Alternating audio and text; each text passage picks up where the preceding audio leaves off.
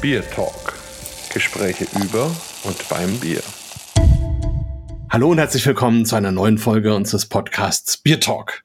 Heute mal wieder richtig im Bier, diesmal beim Brauen, beim Heimbrauen, Hobbybrauen, aber auch irgendwie beim richtigen Brauen und bei jemandem, der das auch wirklich richtig drauf hat und im Blut hat. Und da freue ich mich total drauf, dass wir uns endlich mal hier auch virtuell treffen, nachdem wir uns halt persönlich schon auf diversen Wettbewerben und Festivals gesehen haben. Ja, ich bin heute zusammen mit Paul Schüssler, besser bekannt vielleicht auch unter seinem Online-Thema Friedis Brauhaus, aber auch gleich noch drüber sprechen. Paul, wunderbar, dass du da bist. Hallo erstmal.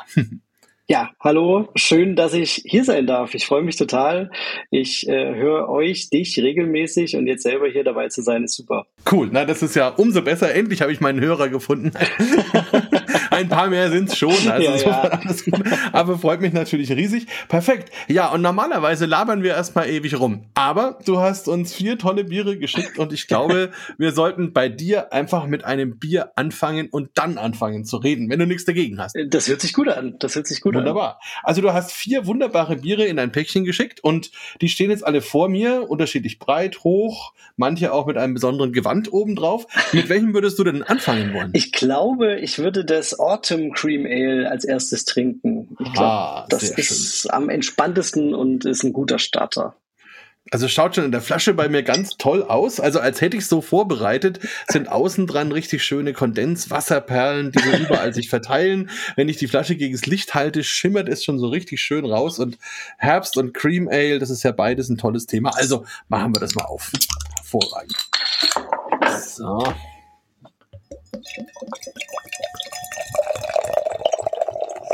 So. Ach ja, sehr schön. Also bei mir ist es schon so richtig cream ailig, wenn man das so sagen kann. Also ein richtig schöner Schein, Schimmer in diesem Bier obendrauf, ein richtig fester, schöner Schaum, leicht getönt. Ähm, ja, die Farbe kann man kaum beschreiben. Also so Sand, Orange, ein Sonnenuntergang im Herbst, das passt eigentlich dann sehr gut zu dem Bier. Wie würdest du es beschreiben? Ja, also ähm, hast du wunderbar gesagt. Ich muss dazu sagen, dass das wirklich, ähm, ich habe das fast quasi jetzt äh, fast leer und äh, habe dir eine der letzten Flaschen quasi daraus geschickt. Das heißt, es kann sein, dass ein bisschen Hefetrübung mit dabei ist. Aber grundsätzlich hast du das sehr schön beschrieben, genau. Also es sollte ähm, nicht so wie so ein klassisches Cream Ale, so, so strohgelb sein, sondern sollte so eben an den Herbst angelehnt ein bisschen orangefarbener, sandiger sein, einfach ein bisschen, ähm, ja, ein bisschen herbstlicher. Ja, nee, fantastisch und ja, passt ja auch zum, zum Ursprung des Cream Ales. Das waren damals bestimmt auch keine strohgelben Biere, also insofern hervorragend. ja. Und wenn man da so reinriecht, ah, hat das auch einen ganz angenehmen Geruch. Das ist schön. Das schwankt so. Auf der einen Seite habe ich so schöne fruchtige Aromen. Mhm. Und da habe ich so einen Apfel, einen richtig schönen, frischen Apfel, den man so aufschneidet. Und dann geht es aber auch so über in so rote Beeren bis hin zu so, so fast Wein, Weißwein. Mhm. Noten und dann kommt aber auch so ein bisschen Getreide, so das klassische Malzaroma rüber. Und sehr frisch insgesamt, einen sehr, sehr frischen, spritzigen Geruch, wenn man sowas sagen kann, ist ja auch immer schwierig, aber es macht auf jeden Fall ein bisschen Lust. Also ja, wie siehst du es?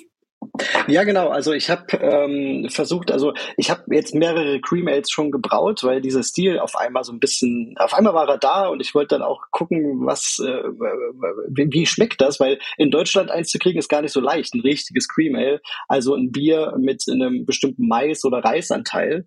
Und dann haben wir es, äh, oder ich es dann selber ausprobiert die Variante habe ich dann tatsächlich auch ein bisschen hopfiger gemacht. Ich habe einen amerikanischen Hopfen genommen, ähm, habe da relativ viele Hopfengaben verteilt im Brauprozess und dann eben auch spät raus hinten ähm, damit noch ein bisschen gestopft, sodass dann diese Aromen so ein bisschen zustande kommen.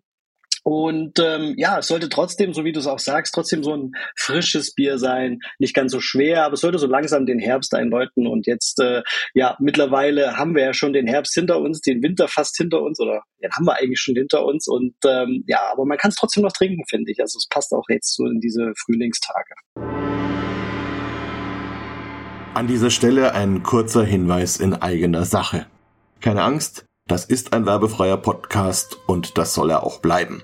Aber der Biertalk braucht trotzdem eure Hilfe. Bitte bewertet ihn bei den Kanälen, über die ihr ihn hört. Vielen Dank und jetzt weiter viel Spaß mit unserem Biertalk. Absolut. Und ich muss sagen, wir haben ja heute am Tag der Aufzeichnung so einen richtig typischen Apriltag, zumindest hier in Bamberg. Das heißt, es hat den ganzen Tag äh, abwechselnd geregnet, ein kleines bisschen Sonne, dann hat es gestürmt, vorhin hat es gewittert. Äh, jetzt gerade ist wieder blauer Himmel, aber die Hälfte hier vom auch, Himmel hat schon auch. wieder einen Wolkenband. Also ähm, das ist auch herbstlich. Also insofern ist das, wenn man die Welt jetzt andersrum drehen würde, dann wären wir jetzt praktisch ja im Herbst. Also insofern ist alles gut.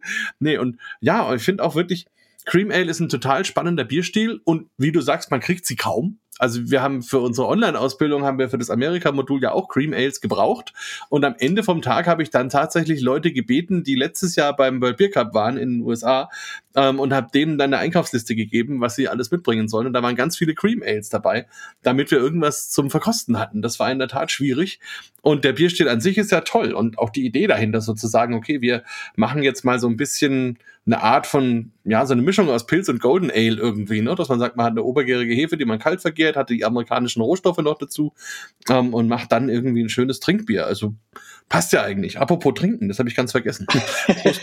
Prost. ja, also ich finde es auch äh, sehr, sehr spannend, diesen Stil und ähm, mm. finde ihn auch, finde ihn auch absolut ähm, ja flexibel in der in der in der Nutzung. Also man kennt so diese klassischen, äh, also wir als Hobbybrauer äh, wir gucken ja auch in die amerikanischen Foren rein oder wir schauen, was da so gebraut wird. Und dann kommt natürlich auch immer mal wieder ein Cream Ale, aber die sehen immer relativ gleich aus. Aber ähm, ich finde, es funktioniert auch mit ein bisschen ähm, äh, dunkleren Malzen. Ich habe hier halt auch ein bisschen Münchner Malz mit dazugegeben, statt nur Pilsner und Mais. Und ähm, habe auch so ein bisschen ganz, ganz leichten Karamellanteil mit dabay so dass es äh, dann eben diese Farbe gibt und auch so ein bisschen vollmundiger wird und ähm, trotzdem darauf geachtet, dass die Hefe halt relativ viel Zucker umsetzt, so dass es dann eben diese Frische und Spritzigkeit kriegt. Genau, also das wollte ich gerade sagen, das merkt man eigentlich sehr schön, dass dieses Bier so ein bisschen auf beiden Welten reitet. Also auf der einen Seite merkt man schon, das Hochvergorene hat durchaus auch von dem Alkohol kriegt man schon ein bisschen was mit, dadurch ist es aber auch schlank. Mhm. Und auf der anderen Seite hat man dann tatsächlich eben aber auch vom Karamellmalz noch so ein bisschen leichte, schöne, röstige Aromen dabei. Überhaupt das Malz macht sich bemerkbar, der Körper ist schön, das Mundgefühl ist auch schön cremig und das ist ja das, was den Amerikanern so ein bisschen verloren gegangen ist, ne? dass man einfach über diese ganzen Adjuncts, die man verwendet einfach die ganzen schönen Malzaromen, die über den Prozess der Malzherstellung einfach in das Malz reinkommen, dass man die einfach verloren hat oder, oder reduziert hat und die Biere dann nicht mehr so viel hergeben. Also das ist wirklich schön und ich finde auch hinten raus die bittere sehr angenehm. Also die kommt ja. dann und bleibt auch. Ja. Genau. Das war auch, hm. äh, auch ein bisschen äh, der Plan, dass, dass man schon so ein, naja, nicht kantig, aber der Herbst ist ja auch so ein bisschen, ne, wie du es jetzt beschrieben hast. Wir haben ja fast schon, dieses Aprilwetter ist ja herbstlich, aber so habe ich es mir halt auch vorgestellt und ein bisschen kantig ist es schon und so sollte eben dieses Bier sein. Ja, und auch toll, wenn du das vor einem halben Jahr schon gemacht hast, dass es sich immer noch in so einem tollen Zustand befindet. Ist ja auch nicht selbstverständlich, ne? Ja, das ist gerade bei uns Hobbybrauern natürlich so eine Geschichte ähm, schwierig. Oxidation und sowas spielt da natürlich eine ganz große Rolle und auch natürlich Alterungsaromen. Aber ähm, ja, wir geben oder ich gebe mir da äh, größte Mühe, dass das alles äh, klappt und dass das auch lange hält.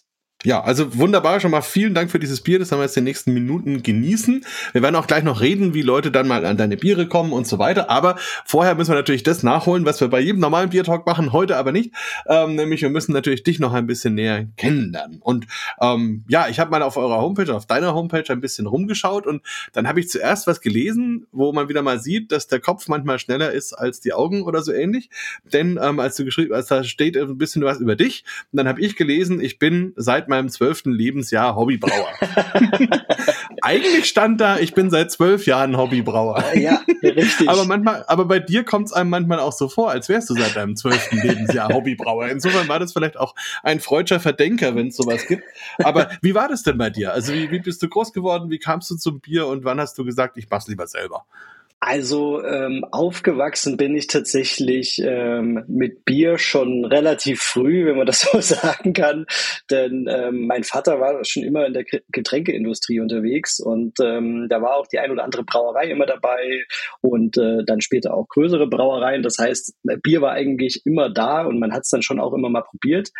Ähm, ich würde sagen, zum, zum Bier trinken so richtig, das, das war dann eher so mit, ich würde sagen, 16, 17, also relativ spät, wo ich dann richtig äh, gemerkt habe, okay, das ist, das ist so meins.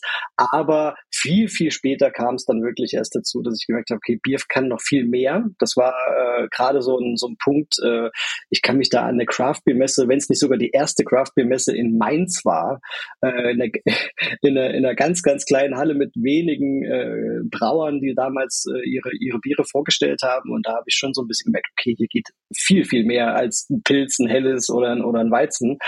Und ähm, ich habe dann ein ja, Bierbrau-Kit geschenkt gekriegt zum Geburtstag von einem Kumpel, äh, wo man dann in der Küche so ein bisschen experimentieren kann und viel mehr war das tatsächlich auch nicht. Also ich muss wirklich sagen, die ersten zwei Biere, die ich damit gemacht habe, die waren untrinkbar. Aber ähm, der Ehrgeiz hat mich dann eben gepackt und ähm, dann habe ich mir mein erstes Set zusammengestellt und wie es der Zufall dann aber so wollte, habe ich hier äh, in einem hessischen lokalen Radiosender vor zehn Jahren war es jetzt ziemlich genau ähm, ein Bierbrau-Set oder eine, ja, die, die, die Braueule, ich kann ja hier das so sagen, ne? Die, die, die Braueule von Brumas, absolut, der absolut. kennt das vielleicht, äh, gewonnen. also ich habe das einfach als Wunsch angegeben und wurde dann tatsächlich auch gezogen. Und dann ging es relativ schnell. Also dann ähm, die einen oder anderen Hobbybrauer kennen das, dann äh, ist das alles ein bisschen ausgeufert in einem eigenen Braukeller irgendwann, ja, und mit Blog, äh, Instagram, äh, YouTube und so weiter und so fort. Ja, das war, ähm, da war die Leidenschaft dann auf einmal da, wirklich, das ging schnell.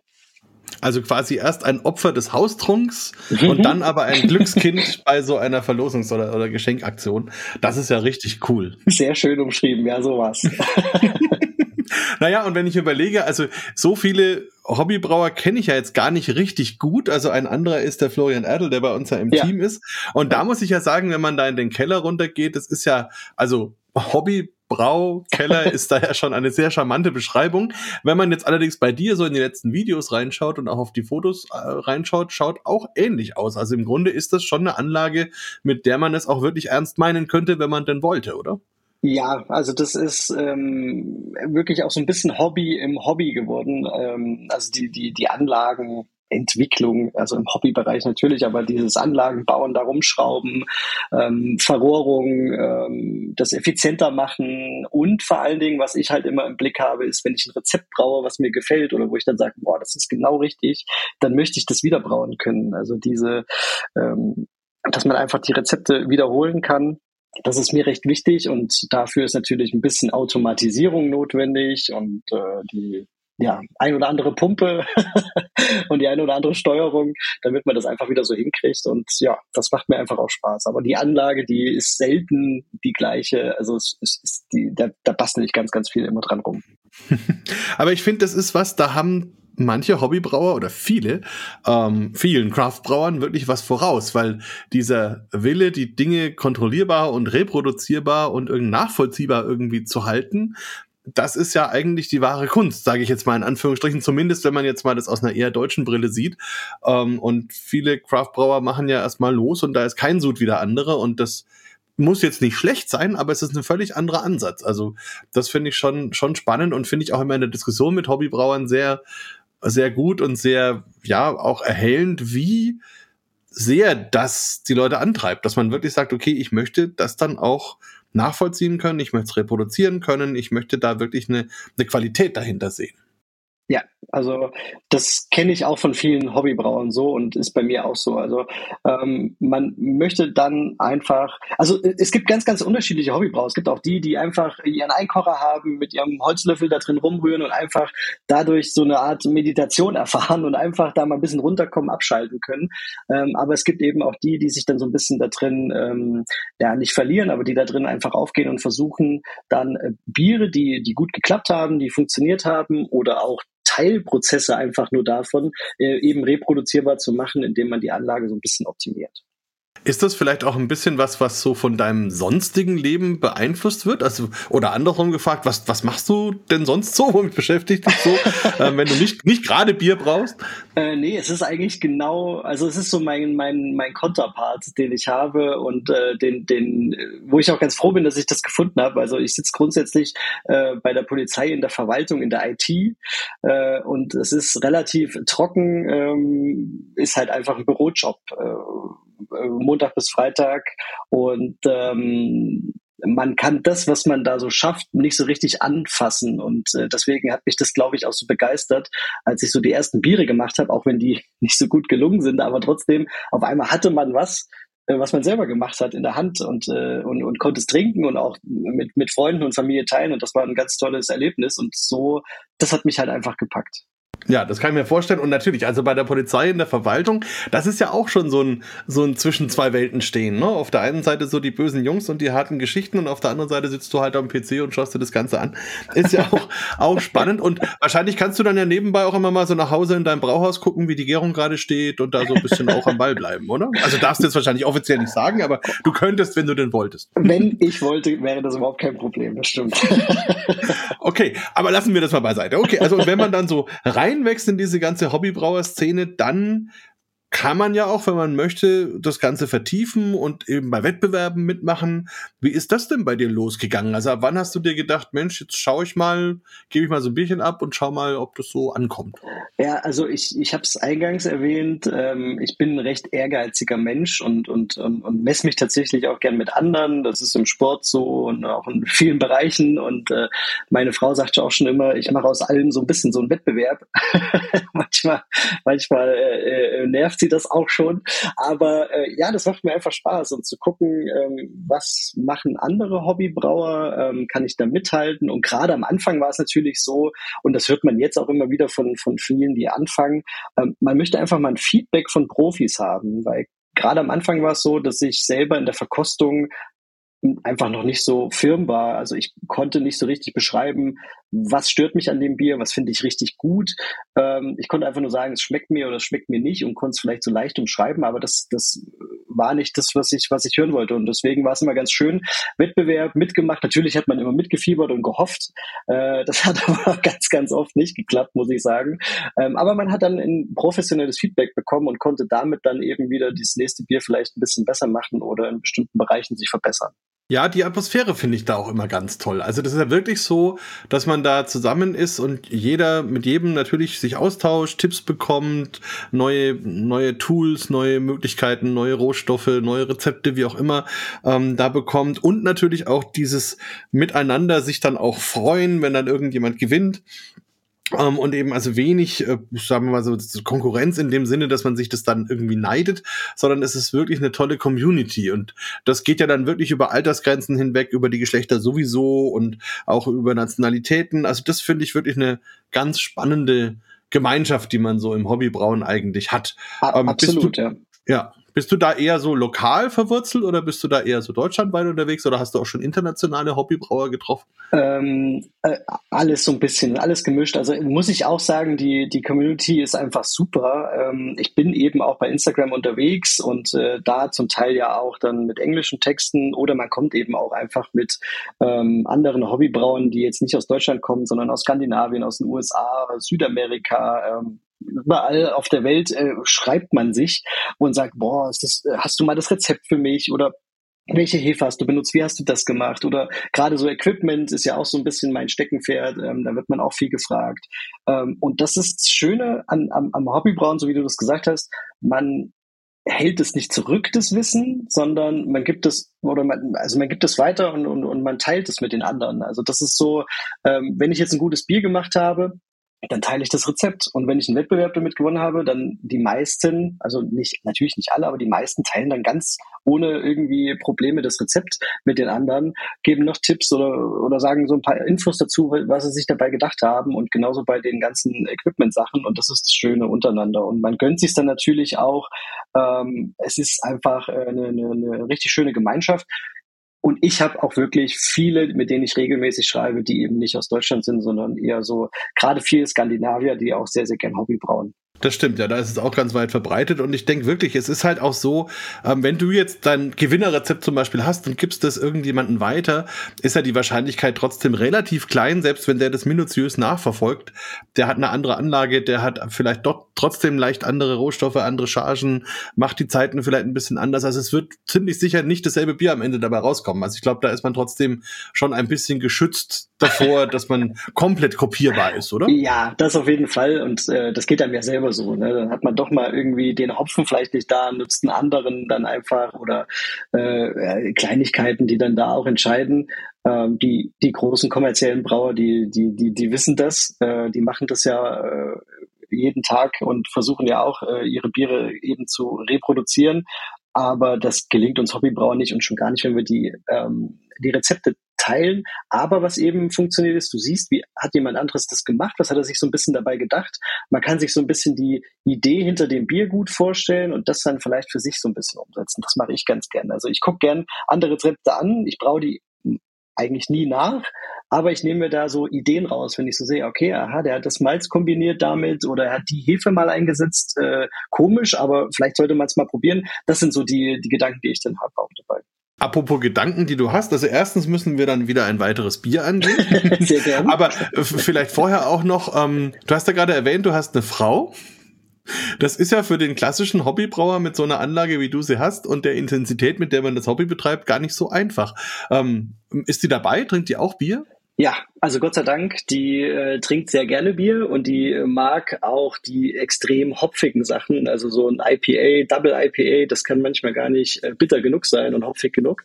Das ist so ihr Ding und äh, die unterstützt mich tatsächlich von Anfang an. Und man muss ja auch sagen, ich habe ja nicht nur das Hobby brauen, sondern eben auch noch den Blog und die Videos und äh, ne, diese ganzen Kanäle. Das kostet auch alles Zeit und macht mir halt natürlich mega viel Spaß. Aber ich versuche das alles unter einen Hut zu kriegen. Familie, wir, ich habe ja auch noch, oder wir haben auch noch zwei Kinder. die wollen natürlich auch bespaßt werden und die wollen natürlich auch Zeit äh, mit dem Papa haben und das äh, funktioniert äh, bislang alles gut, aber ähm, ja, ich, ich lege halt selten die Füße hoch und äh, ruhe mich aus, sondern wenn ich dann mal ein bisschen Freizeit habe, dann geht es eigentlich um Braukeller. Ja, und irgendwie müsst ihr ja die Zeit überbrücken, bis die Kinder dann im trinkfähigen Alter sind. Also, so, so. sagen wir mal so, okay. Ähm, ja, naja gut, ich, ich habe jetzt ganz viele Sachen im Kopf, aber die darf ich, glaube ich, in einem Podcast nicht sagen. So, ähm, wir haben ja noch drei wunderbare Biere. Eines habe ich jetzt gerade schon so ein bisschen dran gedacht, dass du gesagt hast, okay, man will so, so Rezepte klonen oder so, aber da werden wir sicherlich eher erst gegen Ende dazu kommen, wahrscheinlich.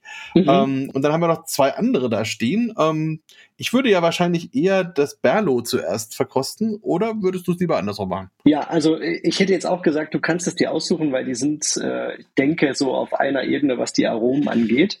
Wir können gerne das von Berlo trinken. Ja, weil das war ja auch ein Bier, wo du dann bei einem Wettbewerb äh, erfolgreich warst, oder? Genau, ähm, das war 2021 bei Störtebecker. Da habe ich mit meinem Peanut Butter Brown Ale ähm, das, äh, den, den, den Kreativwettbewerb gewonnen. Da darf man ja immer ausschenken. Beim Störtebäcker gibt's die Hobbybra Deutsche Hobbybrauermeisterschaft und da gibt's die Möglichkeit, dass die Hobbybrauer ausschenken dürfen und die Hobbybrauer, die eben das Bier trinken und die Besucher, die da sind, die können dann eben für ihr Lieblingsbier abstimmen und da hat dieses Bier gewonnen. Und als ersten Preis äh, durfte ich das dann ähm, 2022, Anfang 2022, also hat schon ein bisschen äh, Zeit auf dem Buckel, äh, durfte ich das dann bei Berlo in Berlin einbrauen. Und ja, ist ähm, sehr cool geworden, das Bier. Wollte ich dir auf jeden Fall mitgeben. Ja, also da bin ich schon mal ganz gespannt. Und wenn man da liest, was hinten drauf steht, das lese ich jetzt einfach mal vor. Da steht, freue dich auf einen flüssigen Schokoriegel mit einer ordentlichen Portion Erdnuss sowie der leichten Süße von Ahornsirup und Vanille. Also das ist schon mal ordentlich. Da würde man jetzt in einer faustischen Tradition fragen, wie hältst du es mit dem Reinheitsgebot? Ja, das hast du ja jetzt quasi vorgelesen, wie ich es damit halte. Also ich bin ganz froh, dass wir Hobbybrauer uns da nicht dran halten müssen. Ähm, ich mache gern klassische Biere, aber überwiegend ähm, probiere ich auch sehr viel aus.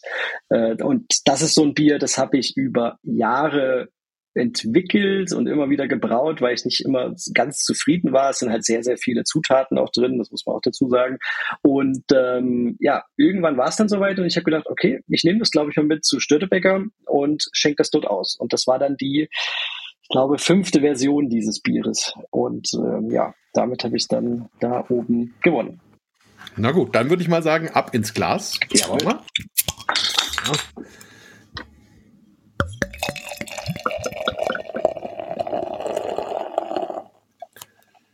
Ja, wunderbar. Also da macht seinem Namen schon alle Ehre. Also es heißt ja Brown Ale und mhm. es ist ein Brown Ale. Also sehr schön. bei mir, bei mir würde ich sagen Kastanienfarben. Es ist, hat einen ganz leichten Schimmer, leuchtet mich richtig an. Ich habe oben wieder so einen leicht getönten weißen Schaum oder beigefarbenen Schaum, der auch sehr stabil ist. Und die Farbe ist wieder wirklich sehr attraktiv. also, hm, und wenn man reinriecht, dann ist schon tatsächlich jede Menge Aroma da nussig. Und dann kommt tatsächlich über die, die so haselnussige, walnussige Aromen, kommt man dann langsam in die Erdnuss. Und die ist dann auch, auch präsent. Mhm. Und dann kommt auch so ein bisschen was wie so Honigmäßig. Das kommt dann wahrscheinlich auch vom Ahornsirup. Mhm. Hm. Ja, ein bisschen holzige Noten vielleicht auch. Und dann natürlich so, so toastig, Brotrinde. Und so ein, so ein Hauch rote Beeren, würde ich auch wieder sagen. Das finde ich auch schön. Hm. Ja, sehr, also auch ähm, so diese holzigen Aromen gehen dann so über in so Karamell-vanillige Aromen. Und dann hat man vielleicht ganz am Ende noch so ein bisschen Feige oder so, also auch irgendeine schöne exotische Frucht. Also finde ich vom Geruch her schon mal richtig, richtig toll. Zumal es ja jetzt schon über ein Jahr alt ist, oder? Ja, also es müsste ja. jetzt, genau, es, äh, gebraut haben wir es, glaube ich, äh, im März 2022, ja. Wow, also dafür Wahnsinn. War sehr. Wie, wie hast du das Aroma so für dich? Ja, absolut. Also du, du hast es natürlich noch ein bisschen komplexer beschrieben, als ich das hingekriegt hätte.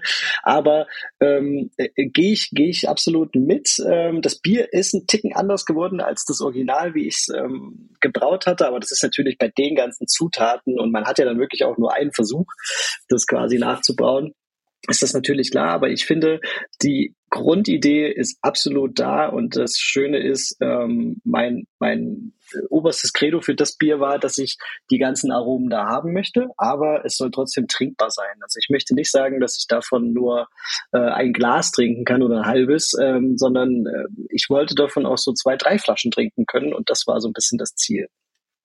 Also da war ich jetzt am Anfang etwas skeptisch, als ich das so mhm. in der. Hand hatte. Aber jetzt, wo ich dann auch schon probiert habe, kann ich das hundertprozentig unterschreiben. Also es ist ganz spannend. Es geht los. Ich muss noch mal. mm. Ja, es geht los mit dieser süßen Note. Und das ist auch tatsächlich richtig süß. Also hat dann tatsächlich auch fast eine Zuckernote fast. Es ist auch um, Laktose dann, drin, kann man dazu ah, sagen. Ah, okay, ja, dann. Ja, ja. Okay, ja, das, das hat man. Dann, dann schwächt sich das ein bisschen ab und das Nussige beginnt. Und es beginnt wieder so über eine Walnuss in eine Haselnuss. Und wenn man dann ein bisschen länger, dann wird es zur Erdnuss. Und dann kommt auch, es steht ja Peanut Butter drauf. Und das heißt, die Peanut Butter ist ja normalerweise auch noch gesalzen. Mhm. Und interessanterweise kommt dann auch so eine leichte Salznote. Oder vielleicht habe ich es auch nur so im Kopf, aber ich glaube, es ist auch Salz drin, oder? Es ist auch äh, Salz drin, genau. Ähm, also es ist neben, neben äh, Hopfenmalz, äh, Hefe und Wasser, äh, Ahornsirup, Vanille, Salz und ähm, eben diese, diese äh, Erdnuss mit also Erdnussaroma mit rein. Und ähm, so hat man dann eben wirklich so ein ja, also das sind alles so verbindende Elemente. Die die Grundidee war, dass ich dass ich dass ich ich liebe Erdnuss und ich wollte Erdnuss äh, irgendwie mal im Bier haben. Und ich habe das das ein oder andere Mal schon trinken dürfen. Meistens waren das dann aber so schwere Imperial Stouts, ähm, so mit zehn Umdrehungen, sehr sehr fast schon dickflüssig ins Glas geflossen und das war lecker und das roch gut, aber das war mir einfach zu zu viel und ähm, ich hatte ein relativ ähm, trinkbares und oder gut trinkbares äh, Brown Ale Rezept, habe gedacht, vielleicht würde das funktionieren, auch wenn der Körper das vielleicht nicht ganz hergibt, so viele Aromen zu tragen.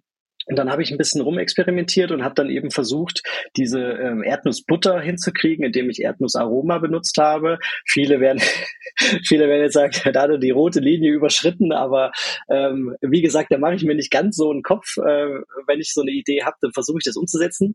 Ähm, habe aber auch äh, in den ersten beiden Versuchen für das Bier tatsächlich auch Erdnüsse äh, verwendet und so weiter, aber der ähm, Öl- bzw. Fettgehalt von den Nüssen macht den Schaum kaputt und es ist sehr, sehr schwierig, da ein, ein ansehnliches Bier zu, zu kriegen. Und dann bin ich irgendwann bei so einem Aroma gelandet, und habe das dann eben kombiniert und habe dann gemerkt, okay, Vanille ist eigentlich ganz schön, wenn man das so in Richtung Schokoriegel haben möchte. Vanille ist ja oft in Schokolade auch drin und man assoziiert es so ein bisschen damit, ähm, dass es dann so ein bisschen süß, schokoladig wird auch dadurch. Und äh, das, das äh, was relativ spät dazugekommen ist, ist dann das verbindende Element äh, Ahornsirup und äh, diese, diese Kernigkeit, die das mitbringt und gleichzeitig diese, na, du hast es als Honig beschrieben, das trifft vielleicht auch ganz gut, also diese, diese leichte Süße, aber der Zucker wird eben komplett umgesetzt von der Hefe wiederum. Und ähm, das war so das verbindende Element, was mir lange gefehlt hat bei dem Bier. Und dann habe ich es irgendwann gehabt und dann hab, kam einfach noch eine Prise Salz oben drauf und dann war es irgendwann fertig. Ja, faszinierend. Also äh, manche mögen sich vielleicht erinnern an die Diskussion, die vor einiger Zeit mal im Internet war über das Zimtschneckenbier. Aber ja, von Sandev, ja. da können wir auch noch drüber sprechen. Aber egal. Also ich meine, deswegen habe ich die rote Linie jetzt auch so erwähnt. Genau. Das, ja, ja. Äh, das, aber das, ich meine klar, das, aber letzten Endes, ich meine, solange immer draufsteht, was drin ist, und dann kann jeder entscheiden, ob er das will oder genau. Also ja. insofern, das ne, was was nicht gut ist, ist, wenn jemand äh, Aromen verwendet und es nicht draufschreibt. Aber ansonsten ist es klar und das finde ich auch wunderbar. Was ich sehr spannend finde, ist, dass das Mundgefühl so cremig ist. Also das gibt dem Bier total viel, weil dann eben im Mund richtig was passiert. Und das unterstützt dann natürlich nochmal diesen Eindruck von Erdnuss und dass man da wirklich was kaut und vom Schokoriegel. Und ähm, das geht dann vielleicht tatsächlich in so einen typischen, keine ich bin leider nicht so firm, was es an kommerziellen Schokoriegeln mit Erdnuss gibt, aber äh, sowas jedenfalls hat man da wirklich so ein bisschen im Mund. Ähm, also nicht, weil ich keine Marken nennen will, mir fällt jetzt einfach keiner ein, aber ich weiß, ich hatte schon äh, welche. Aber hast du da für das Mundgefühl dir auch was überlegt, um da diese Cremigkeit reinzubekommen? Ja, also die, ähm, ich habe dann äh, gemerkt, also ich habe das das erste Mal gebraut und habe dann gemerkt, okay, das, das, das könnte was werden, aber das Brown Ale alleine, das, das trägt diese Aromen nicht so richtig. Also das, äh, man braucht ein bisschen Vollmundigkeit, damit, diese, damit sich das alles so ein bisschen entfalten kann. Und da habe ich mir dann überlegt, dass ich ähm, einfach mit ähm, mit Laktose ein bisschen Nachhilfe. Und so ist es dann entstanden. Also ich habe dann quasi das Brown Ale gebraut, habe dann beim Kochen am Ende noch ein bisschen Laktose hinzugegeben. Laktose kann durch die Hefe nicht umgesetzt werden, beziehungsweise dieser ähm, Milchzucker und bleibt dann eben auch im fettigen Bier. Und das äh, bringt halt diese Cremigkeit rein und das kann man relativ gut steuern, indem man es einfach so ein bisschen ausprobiert, was, was vielleicht äh, zu viel ist oder was zu wenig mhm. ist. Und das Weizen hilft wahrscheinlich auch ein bisschen bisschen, ne? dass das noch mit dabei ist. Ja, natürlich. Also den, äh, da habe ich natürlich auch ein bisschen ähm, gespielt äh, mit den Malzen, äh, klassischen Weizenmalz in einem Brown Ale. Das habe ich natürlich sonst nicht drin, aber da habe ich natürlich auch ein bisschen was mit reingepackt, einfach äh, um, um diese Vollmundigkeit und dieses Mundgefühl ein bisschen zu verstärken. Und was hat der Michael Lemke dann von Berlo gesagt, als du zum ersten Mal da hingegangen bist und gesagt hast, pass auf, ich habe hier meine Erdnussbutter und ich habe hier was weiß ich was alles. Wie hat der geschaut? Ja, ja. es war auf jeden Fall witzig, weil er war bei der Verkündung tatsächlich vor Ort in, bei Störtebecker und du hast vorhin ja den Flo Erdel erwähnt. Der ist damals Zweiter geworden mit einem, wie sollte es auch anders sein, mit einem Sauerbier. Ich weiß nicht mehr genau, was das war. Ich glaube, es war sogar fast gereift. Mhm. Und ähm, der ähm, Michael Lemke hat dann gesagt, ich weiß jetzt gar nicht, ob ich, ob ich froh sein soll, dass du Erster geworden bist und der Flo Zweiter oder andersrum. Er, äh, er war schon so ein bisschen geschockt, wie wir das, wie wir das jetzt brauen können. Aber wir haben uns dann ähm, ja zusammen telefoniert, ganz, ganz viele E-Mails geschrieben und haben dann versucht, das Rezept eben hoch zu skalieren. Ich habe halt relativ viel im Kaltbereich, im Keck vorgelegt, äh, dazugegeben. Da war das relativ einfach auch zu dosieren. Das konnte man eben bei Berlo nicht so einfach machen mit den, mit den Tanks und so weiter. Deswegen haben wir fast alles im, im Heißbereich gegeben. Und äh, da muss man natürlich dann ein bisschen überlegen, wie wir das machen. Und gleichzeitig kam dann eben auch die Geschichte mit dem Reinheitsgebot dazu. Da brauchten wir dann eben die Sondergenehmigung dafür. Und ähm, da ist der Frau dann aufgefallen, dass ich ja ähm, dass es ja Peanut Butter Brown Ale, also die Frau vom Amt, ich weiß gar nicht, was das ist in Berlin, äh, Peanut Butter Brown Ale draufsteht und ähm, aber gar keine Erdnussbutter drin ist. Heißt, wir mussten dann das ursprüngliche Rezept tatsächlich auch noch ein bisschen anpassen und haben dann dieses, in dem Bier hier, dieses äh, P2B heißt das, glaube ich, oder PB2, ich weiß es gar nicht. Also dieses Peanut Butter Powder, ähm, was die äh, Amis sehr gerne nutzen, um sich ihre Erdnussbutter dann selber anzurühren. Das ist so ein, so ein, so ein, so ein Pulver. Und davon haben wir dann noch ein bisschen was dazugegeben und dann war die Frau vom Amt auch zufrieden, dass Erdnussbutter drin ist, weil Erdnussbutter draufsteht und dann konnten wir das Bier brauen. Wahnsinn. Also das ist natürlich immer eine spannende Diskussion, ähm, wenn man dann mit den Ämtern jeweils zu tun hat. Und ich muss sagen, ich habe da auch schon mal eine Schulung gemacht. Ich glaube sogar exakt für dieses Amt da in Berlin und Brandenburg, was dafür zuständig ist.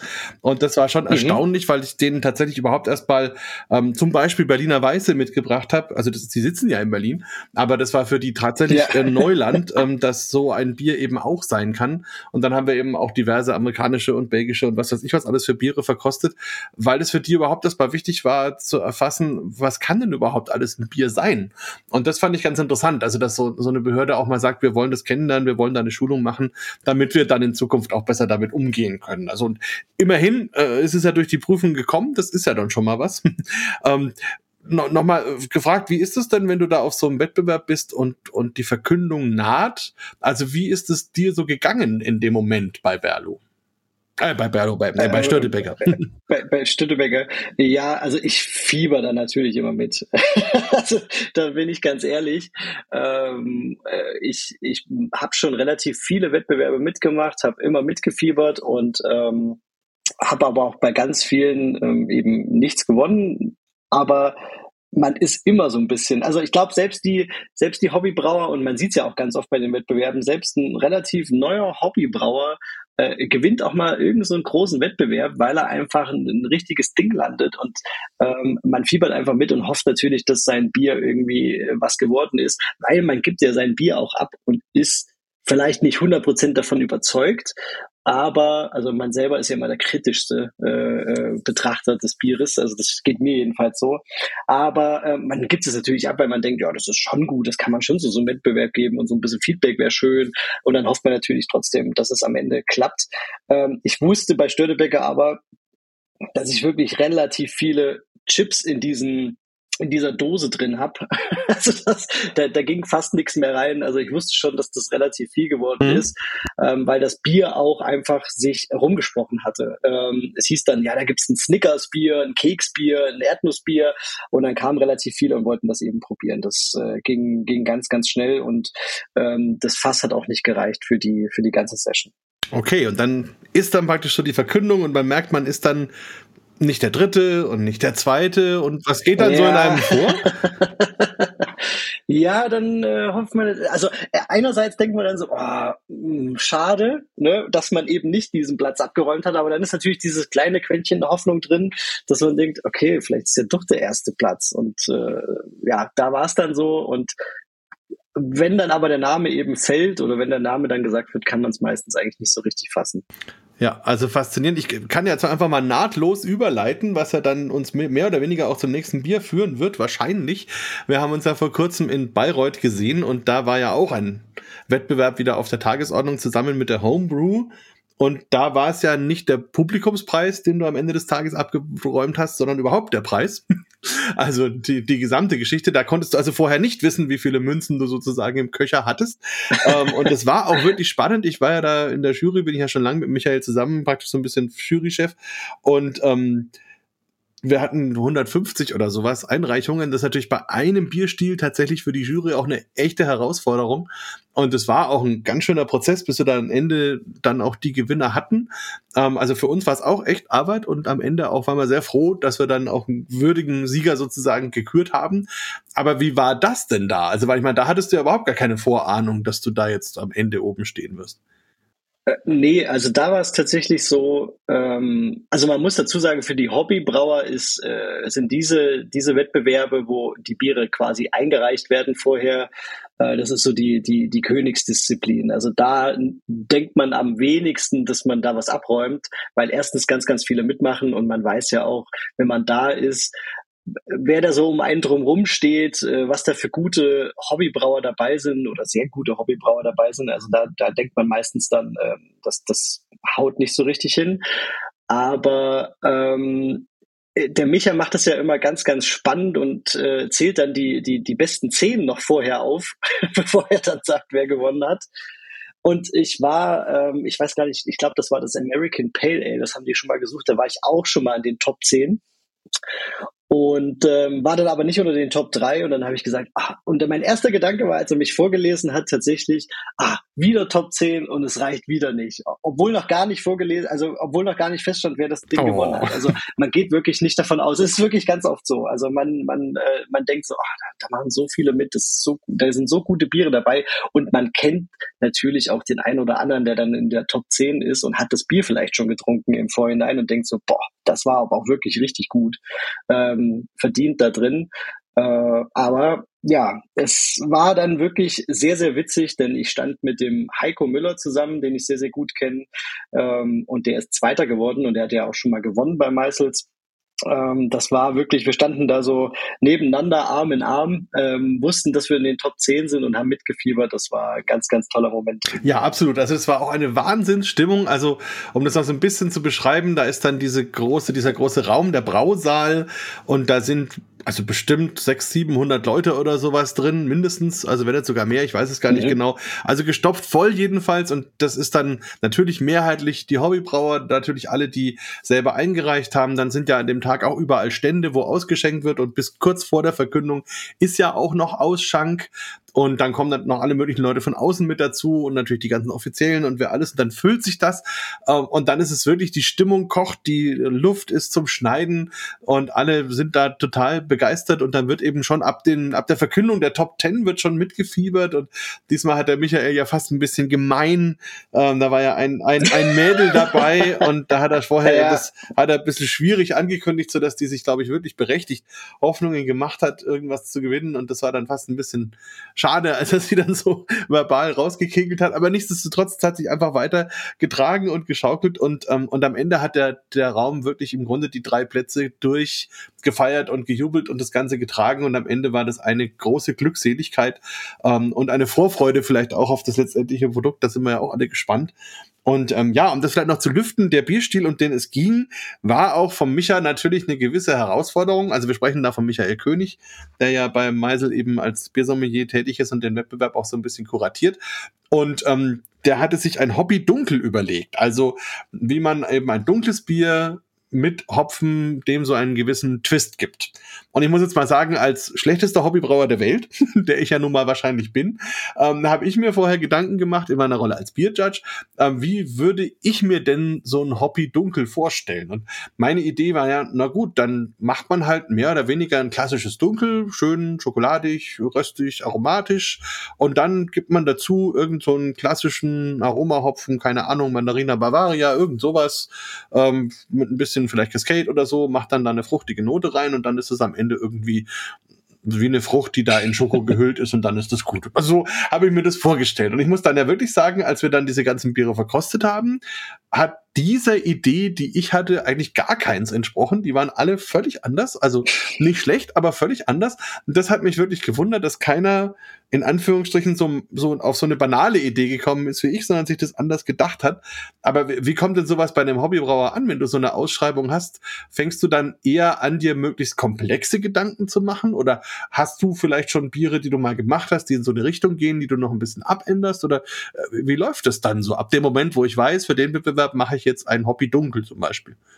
Dieser Bierstil, muss ich ganz ehrlich sagen, der hat mich richtig gereizt, ähm, weil das wirklich eine Herausforderung ist. Zum ersten, Münchner Dunkel ist ein sehr, sehr schwieriger Bierstil und äh, ein untergäriger Bierstil und gleichzeitig dann dort, wo eigentlich die, die, die Malzigkeit dominieren sollte, ähm, aber eine, eine Hopfennote äh, reinzubringen, die vielleicht nicht dominiert, aber auf jeden Fall mithalten kann, das war so ein richtiger, so eine richtige Herausforderung und da hatte ich richtig Lust drauf. Und ähm, bei mir ist es eher so, dass die, die erste Rezeptidee ganz, ganz oft äh, sehr, sehr wie soll ich sagen, sehr, sehr komplex ist.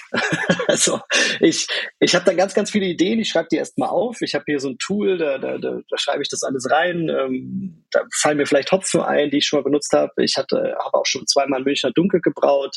Also ich hatte so ein, so so so ein Grundrezept quasi.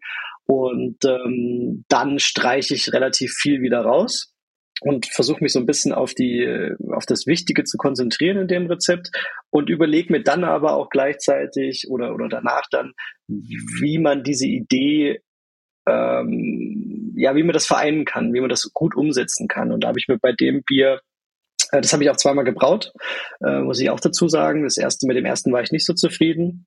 Habe dann noch ein paar Stellschrauben ja, mir ein paar Schrauben gedreht und habe dann eben dieses, äh, die zweite Variante ins, ins, in, die, in die Flasche gebracht und mit der war ich auch nicht hundertprozentig zufrieden, muss ich ganz ehrlich zugeben. Ähm, aber habe mich natürlich dann mega gefreut, als das geklappt mhm. hat ähm, und konnte es dann nach dem Sieg, äh, als ich dann wieder hier zu Hause war, auch ganz, ganz anders trinken. Das muss man echt sagen. Hm. Dann nimm uns doch mal ein bisschen mit auf die Reise. Also wie war dann dein erstes hochkomplexes Rezept oder deine erste Idee? Was wolltest du da alles machen und was ist dann am Ende dabei rausgekommen? Ja, also was ganz, ganz viel ähm, oder äh, wo ich es immer so ein bisschen übertreibe am Anfang, ist sind eben die die die Malze. Also wir haben ja so viel äh, Malze zur Verfügung, die auch relativ einfach zu bestellen sind und äh, vielleicht hat man auch ganz, ganz viele davon zu Hause und ähm, da ist ist mir relativ viel eingefallen und dann habe ich aber noch mal auch geguckt. Ähm, was, was denn alles so äh, erlaubt ist, laut, laut ähm, laut diesem Wettbewerb.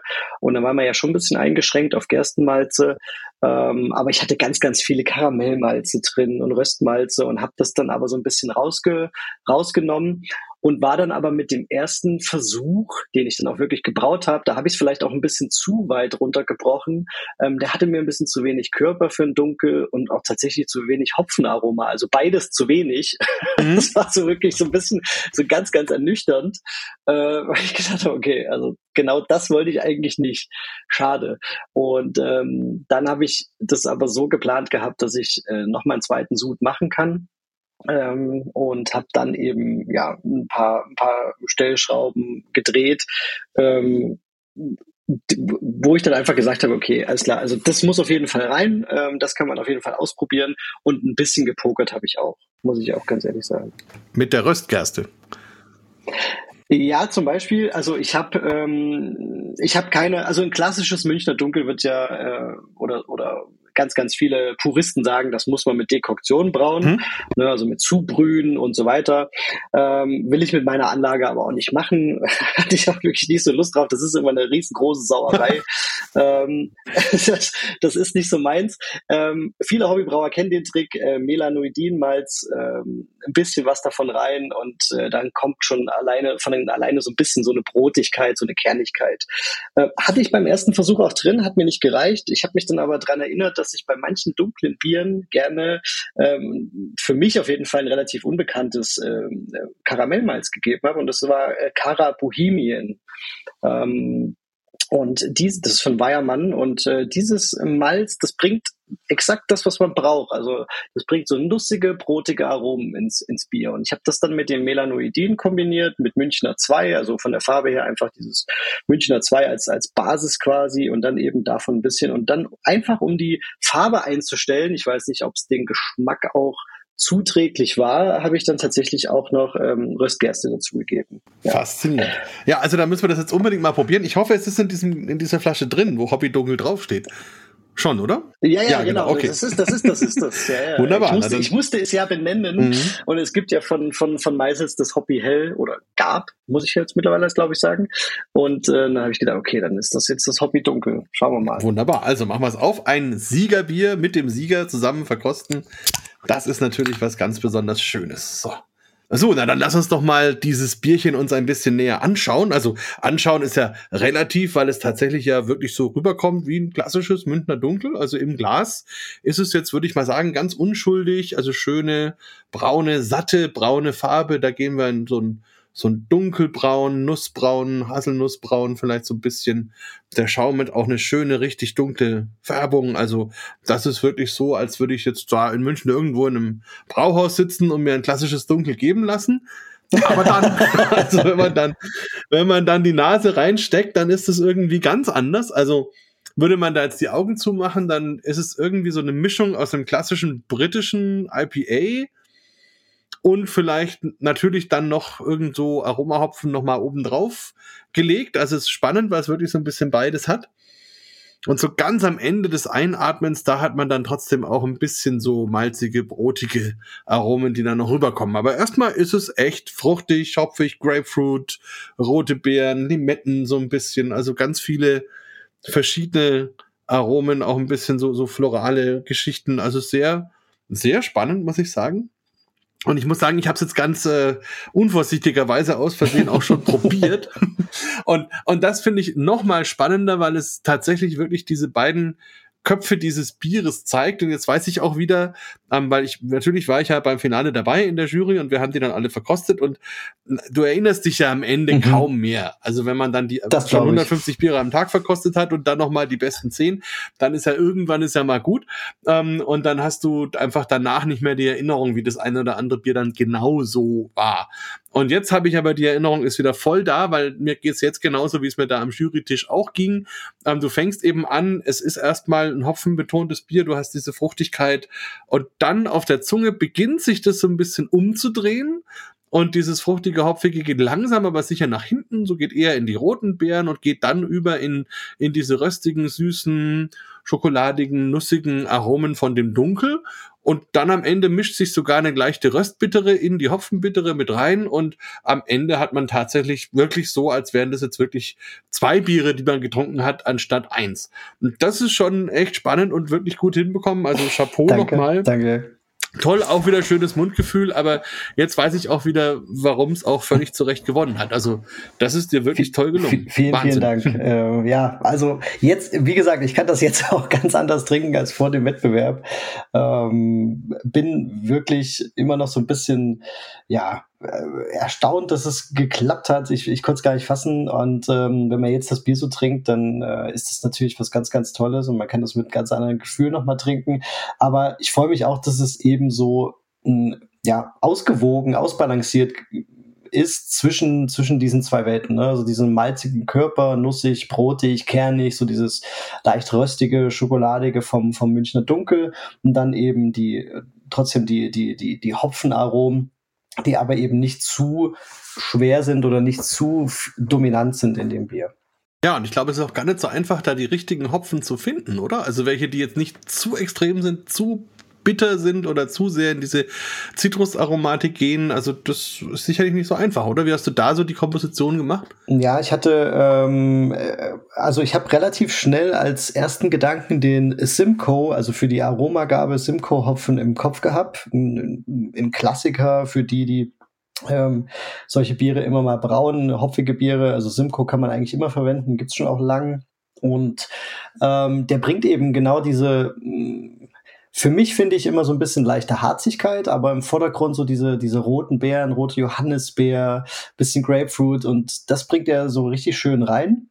Den hatte ich ähm, im, im Whirlpool gegeben bei der ersten Variante und es war mir aber zu wenig. Und dann habe ich eben geschaut, okay, was passt vielleicht noch zum Simcoe dazu?